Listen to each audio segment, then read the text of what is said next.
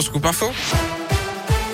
Et l'actu en Auvergne avec vous, Colin Cotte. Colin, bonjour. Bonjour Yannick, bonjour à tous. Et à la une de l'actualité ce vendredi, le dernier jour du procès de Nordal Lelandais devant la cour d'assises de l'Isère à Grenoble.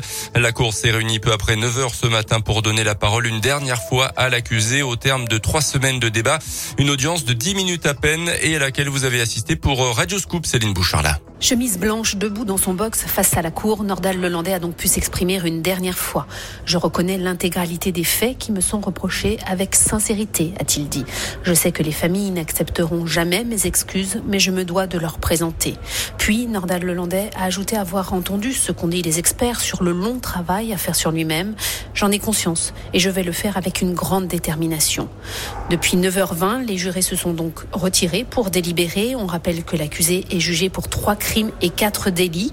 Hier, l'avocat général a requis la réclusion criminelle à perpétuité avec une période de sûreté de 22 ans. Hasard du calendrier, Nordal Lelandais a 39 ans aujourd'hui même. Merci Céline. Le verdict de ce procès est attendu dans les prochaines heures. Dans le reste de l'actu en Auvergne, un homme d'une trentaine d'années interpellé mercredi soir par la BAC à Chamalières un peu plus tôt suite à un différend avec un, autre automobiliste près de la préfecture de Clermont. Il aura sorti une, arme de poing et tiré un coup de feu en l'air avant de prendre la fuite au volant de son véhicule. Un autre usager l'a suivi à distance et a transmis en direct sa position aux policiers jusqu'à son interpellation quelques kilomètres plus loin. Le trentenaire conduisait malgré une annulation de son permis, une alcoolémie de plus de 3 grammes. Il était aussi en outre en possession d'une petite quantité de résine de cannabis la montagne. Il faisait aussi l'objet, enfin, d'une fiche de recherche après une évasion. Le maire d'une commune de la région lyonnaise violemment agressé hier matin en plein jour. Un élu et deux agents municipaux également touchés par le suspect sur la place du marché. Un maire qui a été violemment frappé au visage par le suspect qui a ensuite insulté et menacé de mort l'autre élu et les adjoints qui s'étaient interposés. L'agresseur a été muni d'un couteau. Il était connu pour d'anciennes agressions sur le personnel municipal. Il a été arrêté. Jean-Jacques Bourdin encore un peu plus dans la tourmente. Le journaliste star d'RMC BFM TV visé par une deuxième plainte après celle déposée par l'animatrice auvergnate Fanny Agostini.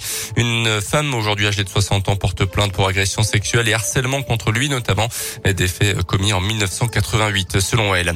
Le chômage au plus bas depuis près de 15 ans en France, du jamais vu même depuis 40 ans euh, chez les jeunes. Le taux de chômage est descendu à 7,4% au quatrième trimestre de l'année 2021. Une excellente nouvelle selon la ministre du Travail. La quatorzième médaille au JO de Pékin pour l'équipe de France. Ce matin, la cinquième en or récoltée par Justine Brezas-Boucher qui a remporté la Master en biathlon. Chez les hommes, Quentin Fillon-Maillet n'en gagnera pas une sixième. Il termine quatrième finalement. Et puis le Haut-Star Perche continue à la Maison des Sports de Clermont après une journée d'initiation consacrée aux scolaires. Place aux concours régionaux avant le concours international. Ça sera demain soir.